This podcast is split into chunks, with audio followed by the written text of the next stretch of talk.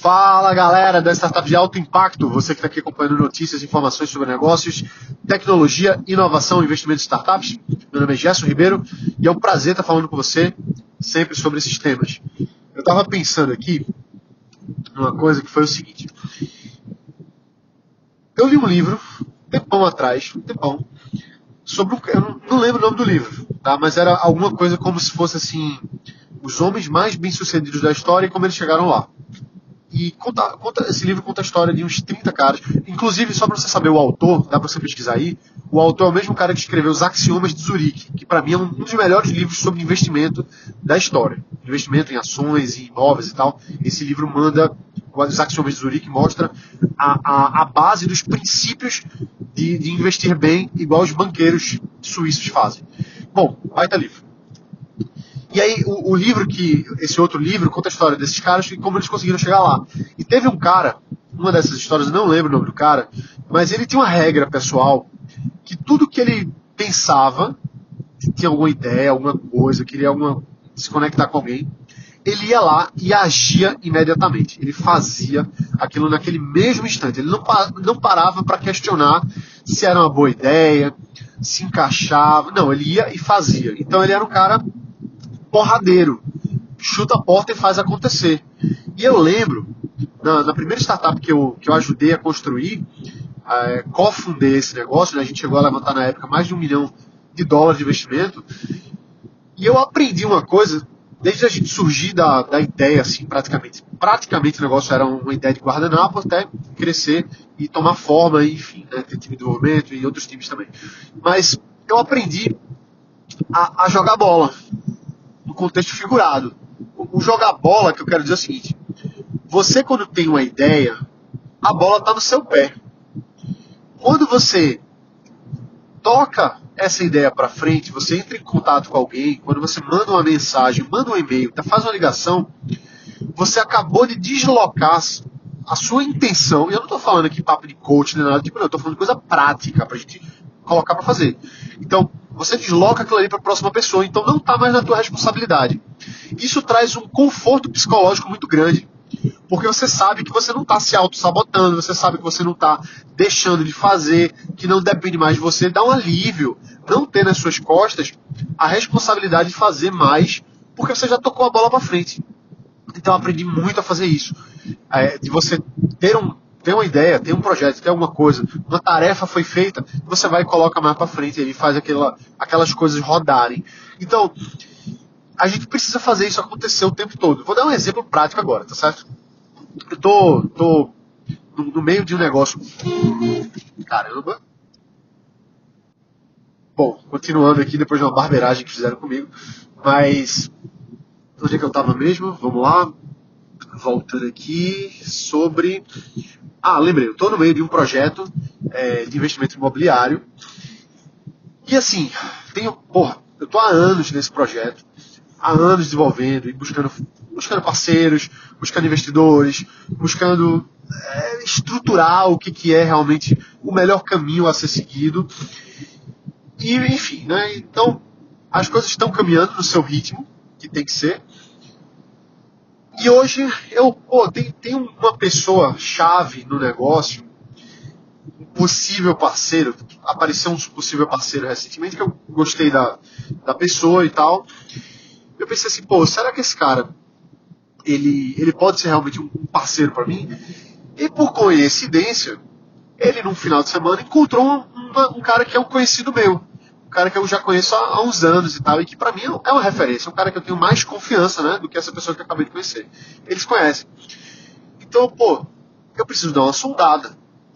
E aí, o que que eu, que eu tava fazendo aqui? Pô, eu vou falar e tal, marcar um almoço, marcar alguma coisa. E eu, ah, peraí, deixa eu, deixa eu parar, depois eu faço isso, depois eu chamo. E é justamente a, a mesma coisa de, de tocar a bola, entendeu? Assim, se eu fico na ideia de chamar esse, esse empresário, esse cara aí, que é bem conectado e tem esse contato em comum com essa pessoa nova aí, que eu estou pensando em fazer negócio. Se eu tenho a possibilidade de entrar em contato com ele agora, por que, que eu vou entrar em contato com ele daqui a dois dias, daqui a uma semana, daqui a um mês? É a mesma coisa da bola. Então, assim, quando eu jogo pro cara, sai da minha responsabilidade e dá um alívio mental. Esse alívio mental faz com que eu tenha liberdade, é, conforto para fazer outras coisas, para fazer com que as coisas aconteçam. Então, quando eu pensei assim, pô, será que eu devo falar com ele agora? Será que eu devo esperar um pouquinho? Na mesma hora eu pensei assim, não, peraí, eu vou mandar logo uma mensagem pro cara, perguntando se a gente vai marcar um almoço aí? Convidando o cara para um almoço, porque eu quero bater um papo com ele mais próximo. Faz um tempo que a gente não se encontra. Então, joguei a bola pro cara. Entendeu? Então a gente precisa ficar batendo bola. A gente precisa ficar batendo bola. Os americanos, eles batem bola muito rápido. Você troca e-mail muito rápido, você troca as coisas muito rápido, as coisas acontecem. Então a gente precisa ter essa, essa ação, essa, esse, esse mindset de fazer as coisas acontecerem rápido. De fazer as coisas. A ação é o que gera resultado. Então, se você fica no pensamento, na análise, na interpretação, isso pode gerar um, um overthinking né, um, um pensamento demais, um, é você travar por, pelo pensamento, em inglês é, é, parálise por análise, né, é paralysis by analysis. Você analisa tanto que você paralisa, que você não sabe o que você vai fazer porque tem tantas opções e você fica avaliando demais. Então, quanto. É, e, ah, outra coisa, assim. Eu sempre estou buscando espelhar pessoas de sucesso para ter, terem resultado e o que eu posso extrair delas para que eu possa ter resultado também. Os empresários de sucesso não quer dizer que eles não avaliem as suas alternativas, não quer dizer isso. Isso aí é, inclusive, uma das, das 10 CCEs do comportamento empreendedor de sucesso, né? as, as características das 30 CCEs das características do comportamento empreendedor, segundo o mapeamento da ONU. Uma delas é analisar as alternativas e, e medir o que, é que pode dar melhores resultados. Isso aí, os grandes empresários avaliam, lógico, ninguém toma ação sem pensar. Porém, as ações são rápidas. Essas análises são rápidas. E não é uma coisa que trava, que fica moroso, que espera, que, que acaba matando o acontecimento de, uma, de um negócio. Entendeu? Então a gente precisa ter essa mentalidade de fazer as coisas acontecerem no ritmo que elas têm que acontecer. Senão a gente trava e ninguém, ninguém vai avançar fazendo isso, entendeu? Então, assim, essa. Alô? Ah, estamos de volta. Então, alô, né? Como se você tivesse uma ligação. É, então, a gente precisa ter essa, essa mentalidade de agir logo, porque você toca a bola para frente, entendeu? Então, isso é uma coisa que eu faço sempre, que eu busco fazer sempre. Às vezes, é, até o, o, perfil comportamental, não, é não é nem comportamental, comportamental também. Mas às vezes o, o perfil é, psicológico atrapalha nisso, atrapalha. O meu perfil psicológico, ele atrapalha nisso, porque eu sou uma pessoa naturalmente mais é, intuitiva e mais improvisadora. Então eu tendo a, a improvisar as coisas de acordo com o que elas vão acontecendo. Eu, tenho, eu tendo a ter ideias de modo geral, eu penso muito nas ideias e às vezes qual ideia melhor é o que faz acontecer. Então, pessoas que têm uma facilidade maior para a execução, não quer dizer que eu não seja executor, eu tenho a, a competência de execução, mas mesmo tendo essa, esse, essa característica é, de personalidade, de, de ter essa, essas visões, ideias, etc., eu consigo executar. Mas outras pessoas que têm menos in, in, intuição das coisas é, e são mais, por falta de uma palavra melhor, são mais executoras, elas vão pensar menos e vão fazer mais. Elas vão entregar porque elas não viajam na maionese. Então, a, a palavra que é essa. Eu, Gerson, viajo na maionese. Eu tenho ideias, viajo e tal. Isso não é porque eu sou melhor, pior, pior do que ninguém. Isso aí é o meu, é a minha personalidade que é assim ela é uma personalidade do tipo ENTP, segundo o, o a análise de tipos do Myers-Briggs, que é o MBTI, que é uma análise muito importante. Se você quiser fazer a sua, vai em 16personalities.com barra BR, eu acho, BR, o EPT, que aí você vai vir em português, mas se quiser fazer em inglês, 16 personalities.com barra BR, vai ter em português, ou EPT, tá? Vai uma coisa ou outra. Eu acho que é BR. Então, quando a gente sabe qual é o nosso tipo de personalidade, a gente consegue é, adaptar melhor. Por exemplo, eu tenho uma, uma sócia que ela é extremamente executora. Extremamente executora.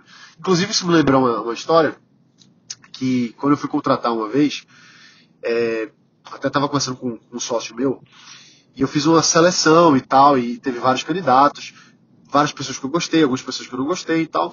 E no final eu fui, fiquei entre algumas pessoas para tomar a decisão de, de, contratar. E só tinha uma vaga.